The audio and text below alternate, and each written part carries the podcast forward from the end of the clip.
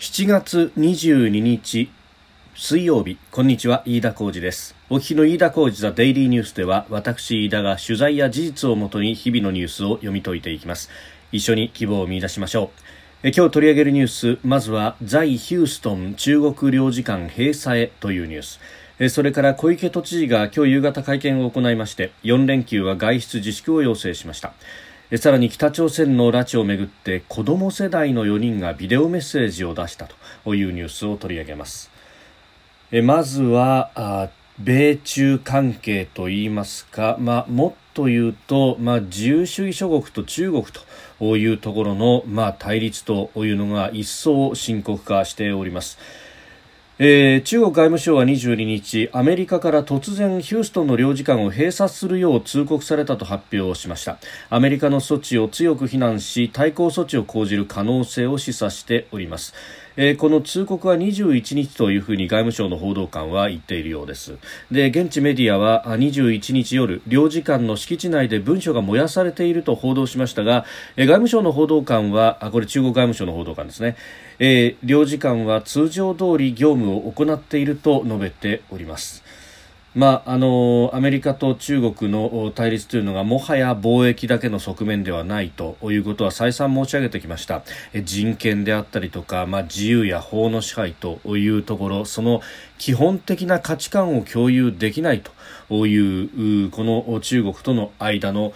圧力と対立とというものは一層激しさを増しております。でアメリカのポンペオ国務長官はイギリスを訪問しておりましてで、えー、ここでですね中国の脅威を理解する国々の連合を構築したいというふうに述べました、えー、中国に対抗するために同盟国などとさらなる連携の強化を目指す方針を示しております。まあ、中国新型コロナウイルスの世界的流行につけ込んで周辺国に対する違法な主権の主張を強めていると。いうふうに、まあ、非難をしております。まあ、この辺、南シナ海での、え中国の動きというのは全く国際法違反であって、えー、違法な主権の主張をしているというふうに、まあ、それはあの前にもね、えー、ポンペオ国務長官が、まあ、公式にこれをメッセージとして出した、まあ、それを、えー、もう一度上書きをしているわけですが、まあ、プラスして、まあえー、連合を構築ということになってきました。で、えー、ポンペオ国務長官、イギリスのジョンソン首首相ですとかラーブ外相と会談した後、えー、米英外相による共同会見に臨んでそこでこういった発言をしたということであります。すべての国があらゆる面で中国共産党の活動に対抗するために連携してほしいと我々は脅威の中国の脅威を理解する国々による連合を構築できることを望んでいるというふうに言ったということです。まあこれはですね、あのすでに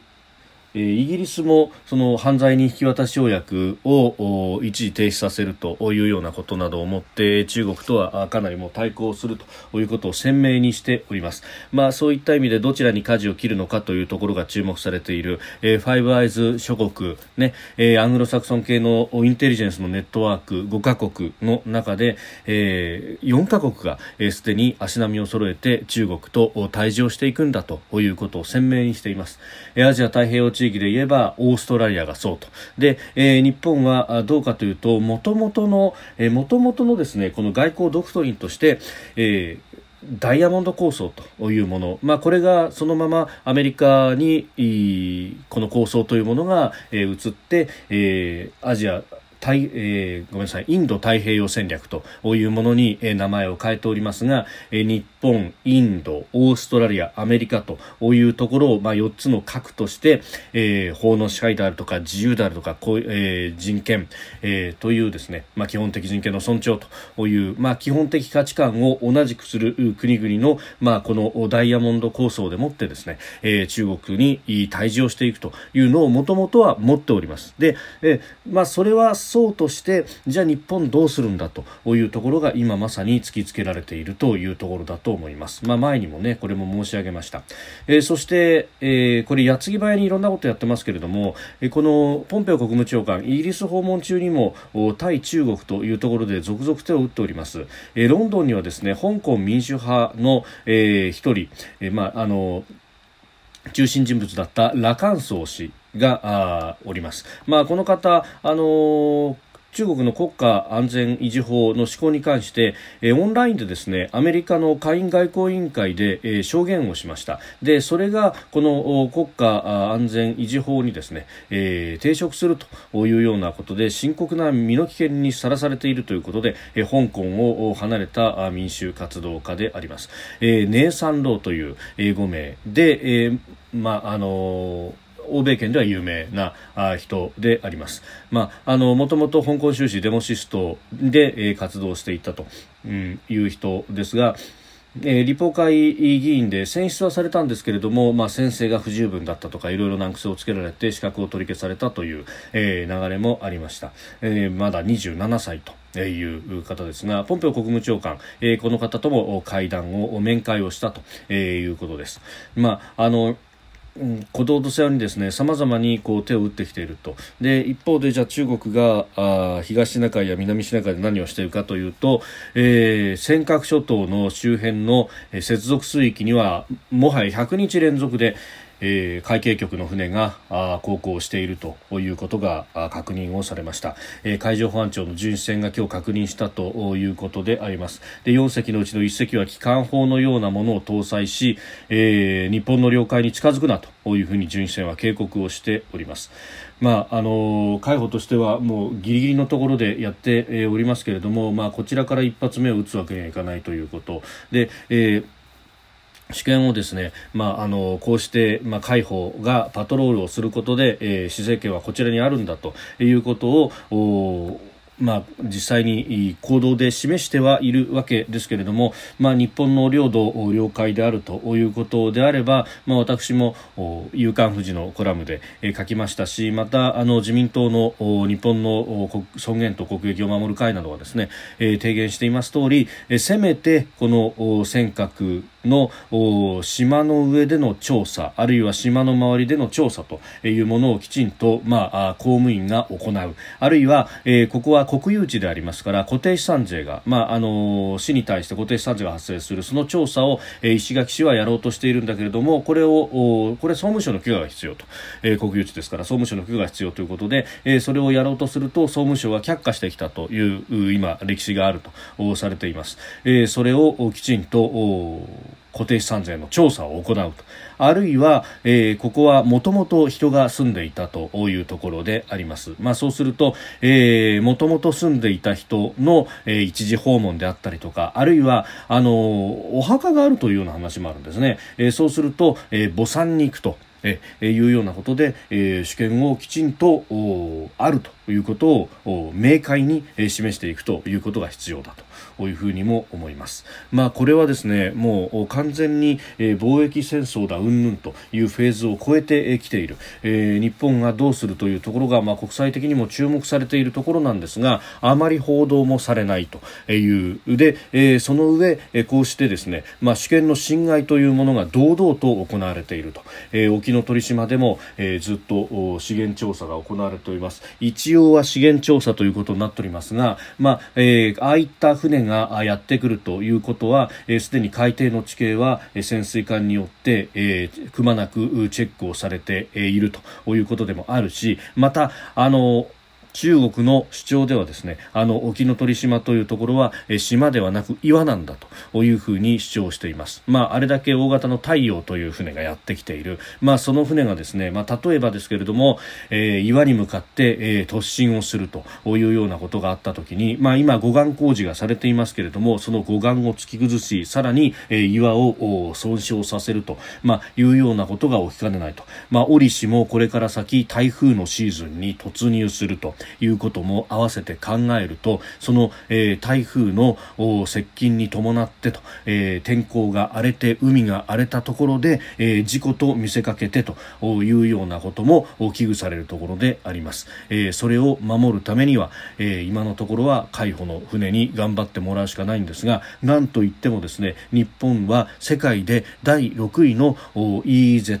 えー、排他的経済水域を誇るという国でありながら。え海上保安庁の予算というものは、まあ、国土交通省の外局という形をとってますんで、えー、2500億円余りと、まあ、あのかつてでありますが、えー、海保の人たちは、えー、我々は、えー、イージス艦1隻分の予算で、えー、日本の全体の海を守らなきゃいけないんですというふうにおっしゃっていました。まあ、ここに関してもきちんと予算をつける人をつけるということを、まあ、再三申し上げてますけれども、えー、大事であるしままず、えー、そういったところで、えー、主権を守ると。え断固として守るということをしないと、え中国は好きあらば狙ってくるという、え今までのフ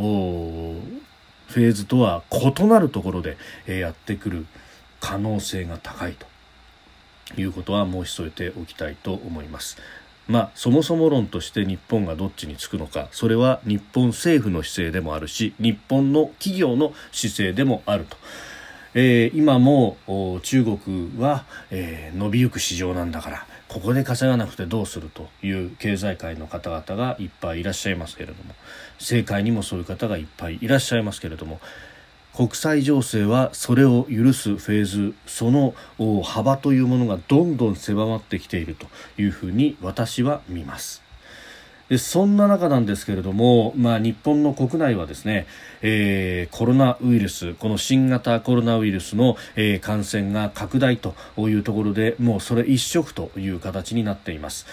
えー、今日ですね東京都は新たに238人の感染が確認されまして累計では1万人以上になったということが伝えられております。まあ、あのこればっかりがですね、えー、報じられてもう本当に大変なことが起こったみたいな風にですね、えー、報道がなされているわけであります。まあ、あの今日も200人を超えたそして、え、累計で1万人を突破した大変だと。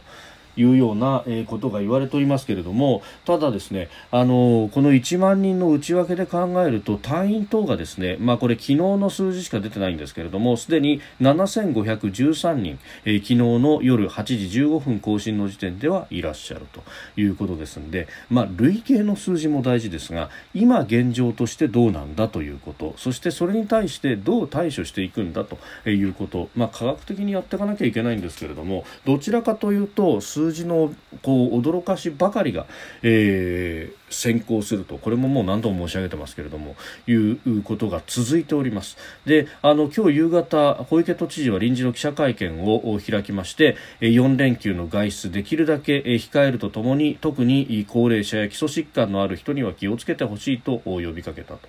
えー、いうことです。これ以上の感染拡大を食い止めなければならないというふうに、えー、おっしゃったということなんですけれども、ただ、えー、これももうなんか一律でですね外出は自粛みたいなことばかりがまた、えー、出てきていると。はい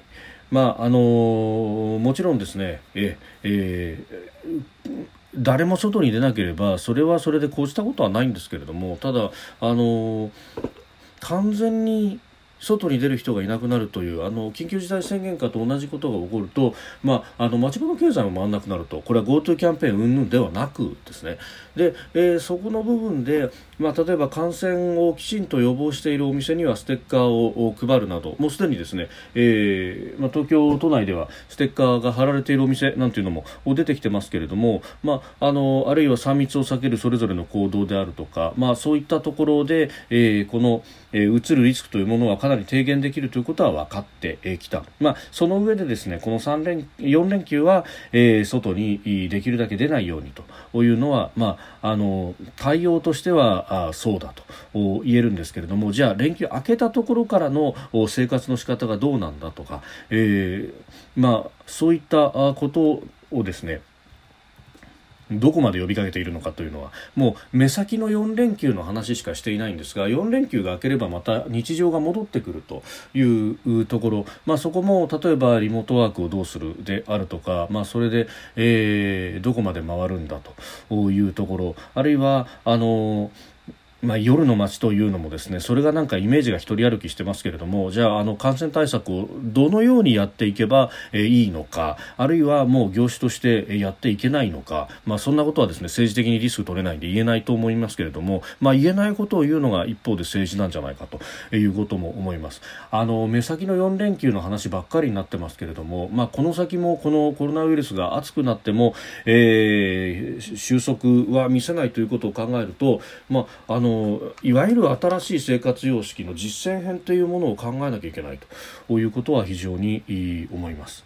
なんですが、まあ、それをですね、えー、官官民あるいはあの政府、東京都あるいは基礎自治体というところで、えー、一緒になってやればいいんですけれどもそれぞれがそれぞれに自分たちの主張ばっかりでこれあの対立を煽るような構造になっているというのは非常にまずいことになっているなと思います、えー、東京都がですね新型コロナウイルスの感染状況を評価するモニタリング会議を開いたんですが、えー、そこで専門家の方がですね、えー、国が伝えている、えー東京は逼迫していないというのは誤りだというふうに述べ、え政府の情報発信を批判したということが出ています。まあ、これあの実際にそういう発言をされたんでしょうし、まあ、もちろんその、えー、大学教授の方がですねそういう発言をするというのは、まあ、これざっくばらんに、えー、ブレインストーミングをする場モニタリング会議の場で、えー、そういったことがあるというのはもちろんわかるんですがであのこのですね専門家が批判しているということばかりが一人歩きしてですね政府何やってんだと。あのそういう批判ばかりを呼ぶような、ええ、見出しの立て方であったりとか、え、一部その情報のリークの仕方っていうのは本当にいかがなものかと思います。東京は逼迫せず誤りなんだったらじゃあ東京は今現状としてどうなってるんだ？そしてこの先どうしていったらいいんだと？いうところを本来であればこの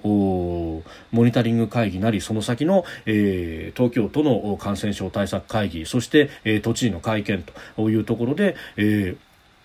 示していかなければいけないと。で一方で逼迫してないというのは誤りなんですが4段階の警戒度で示す指標のうち医療体医療提供体制は2番目に高い体制強化が必要という判断が維持されていると。あのもし逼迫していて本当に大変なんだったらこれ1段階上げるなりっていうことだって、えー、考えられるんですがそうはしないと。じゃあ現状でいいのかというと現状でいいわけではないと思います、まあ、例えば東京都医師会はですね、えーまあ、あの各々の病院が今あの一般病床の一部をコロナ病床に変える形で、え、病床病床数を増やそうということを、まあ、頑張っていらっしゃいますけれども、まあ、これをやるとですね各々の病院ごとに感染危険の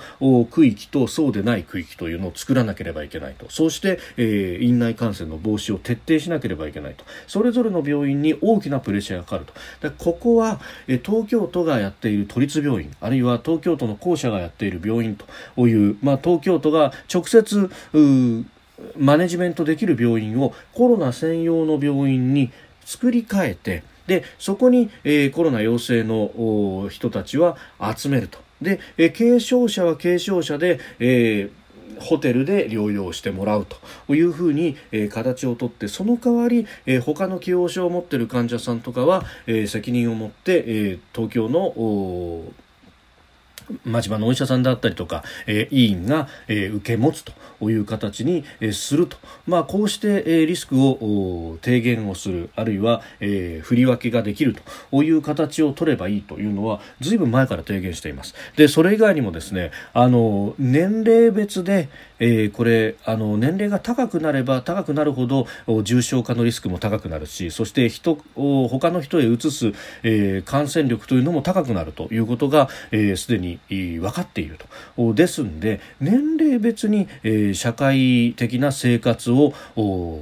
生活をどこまでできるかというのを変えていくあの東京都医師会のその提言では49歳までの方は基本的に、えーまあ、あの3密を避けるであるとか手洗いうがいそしてマスクというのはもちろんなんですけれどもでリモートワークを使ったりとかしながら、えー、リスクは低減しながら、えー、経済活動を行うで、えー、50歳から69歳までの方々っていうのは、えー、今度はあリモートワークを中心にして基本的に働くと。で、えー70歳以上の、まあ、リスクが高い人たちは、えー、極力他の世代の人たちとは合わないようにすると。ええいうような、まあ、あの年齢で区切る生活様式の変え方あその推奨というものを都がはっきり示していくというのも必要なんじゃないかと、まあ、あるいはこれは必要に応じて国が出す必要もあるかもしれませんけれどもええそういったあ提言もしています、まあ、具体的にはですねいろいろなことが出てきているんですがこれをじゃあ東京都があるいはに国が政府が、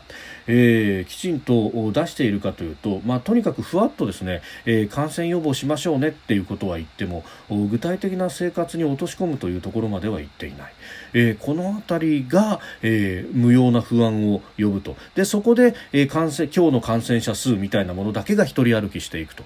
いうことで、え、不安が不安を呼ぶという構造になっているのではないかというふうに思います。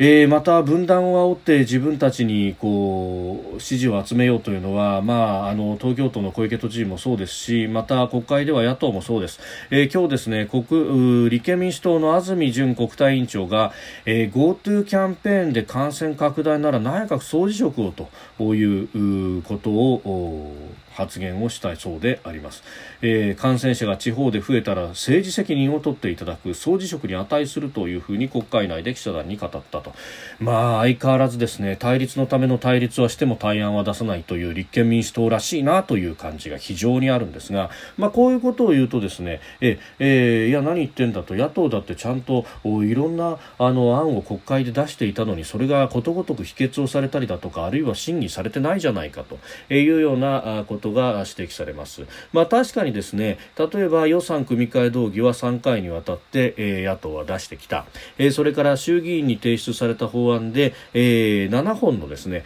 えー、法案があ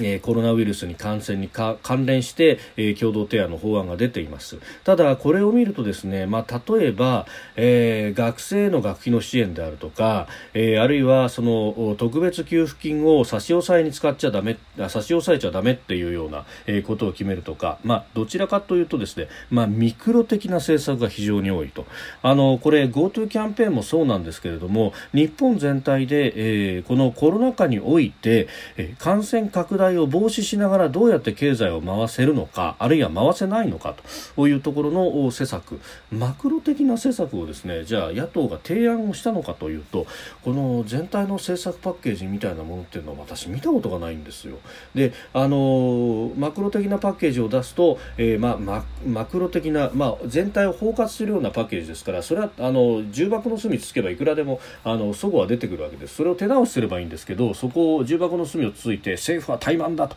お総辞職だというふうに言い募ることがどこまで建設的なんだろうというのは、えー、非常に思うところであります今こそ中国に対してもそうコロナに対してもそうオール日本で対をしていかなければいけないのに国内で、えー、どんどんと分断をあるというのが、えー、この国の実情だと思います。でそれに、まあ、あの早くから業を煮やしそして、えー、警鐘を鳴らしてきたあ方々の一人が、えー、拉致被害者家族会の方々であります、えー、膠着状態が続く北朝鮮による拉致問題の局面打開を図ろうと、えー、被害者家族が国際社会に向けて、えー、連携拉致の非道さを訴えたビデオメッセージが、えー、21日、えー、公開をされました、世界中で、まあ、新型コロナが猛威を振るう中でさらなる停滞風化が進みかねない拉致について改めて認識を共有するとということで。であのここに出てきたのがですねあの横田めぐみさんの双子の弟の拓也さんと哲也さん、えー、それからね、田口八重子さんの長男の飯塚浩一郎さん、えー、松木薫さんの弟の信弘さんという4人が、えー、言葉を寄せさらに英語の訳文も字幕で、えー、流れたということです。あの横田茂さん、めぐみさんのお父様が、えー、志半ばにして、えー、闘病生活虚しく他界をされました。まあ、拓也さんはこんなことが許されていいのかというふうに訴えております。で拉致は日本人だけでなくタイ、韓国など多くの国にまたがっていると。被害者たちの声なき声に耳を傾けてくださいというふうに連携を訴えたということであります。あの自分事として考えてくださいと。自分の息子や娘あるいは、えー、兄や姉妹や弟父や母が、えー、拉致された可能性だって、えー、あるんだと。いうことを何度も何度も訴えてらっしゃってそこにはあの肉親を全く理不尽に奪われるというところにイデオロギーの差なんてないじゃないですかと。いうふうにですねあの会見でも何度も訴えてらっしゃったし私も何度かインタビューさせていただいた時にもあのそういったことをおっしゃっていたのが本当にえ、えー、心に突き刺さって、えー、おります。あの日本全体としてこの問題も自分事として捉えなければいけないとそこにあの右だ左だっていうイデオロギーの違いだとか考え方の違いっていうのはないはずなんですね。えー、同胞を取り返すということ理不尽にも連れ去られた同胞を最後の一人まで取り返すということこれは主権国家の最低限の務めでもあるし、ねえー、日本国民としてそこに異論がある人っていうのは特定の勢力以外の人ではいないと思うんですね。でそこの部分をなぜこう全て分断してしまうんだろうというのは非常に思うところであります。まあコロナも中国そして北朝鮮この拉致問題と、えー、日本が団結した時に、えーまあ、周りの国々は、まあ、それを最も恐れると言われております。まあ今こそ日本の底力が試されている時なんではないかというふうに思います。飯田浩一ザデイリーニュース月曜から金曜の夕方から夜ポッドキャストで配信していきます。番組ニュースに対してのご意見感想飯田 TDN アットマーク Gmail.com までお送りください。飯田浩一ザデイリーニュース。また明日もぜひお聞きください。以上飯田浩一でした。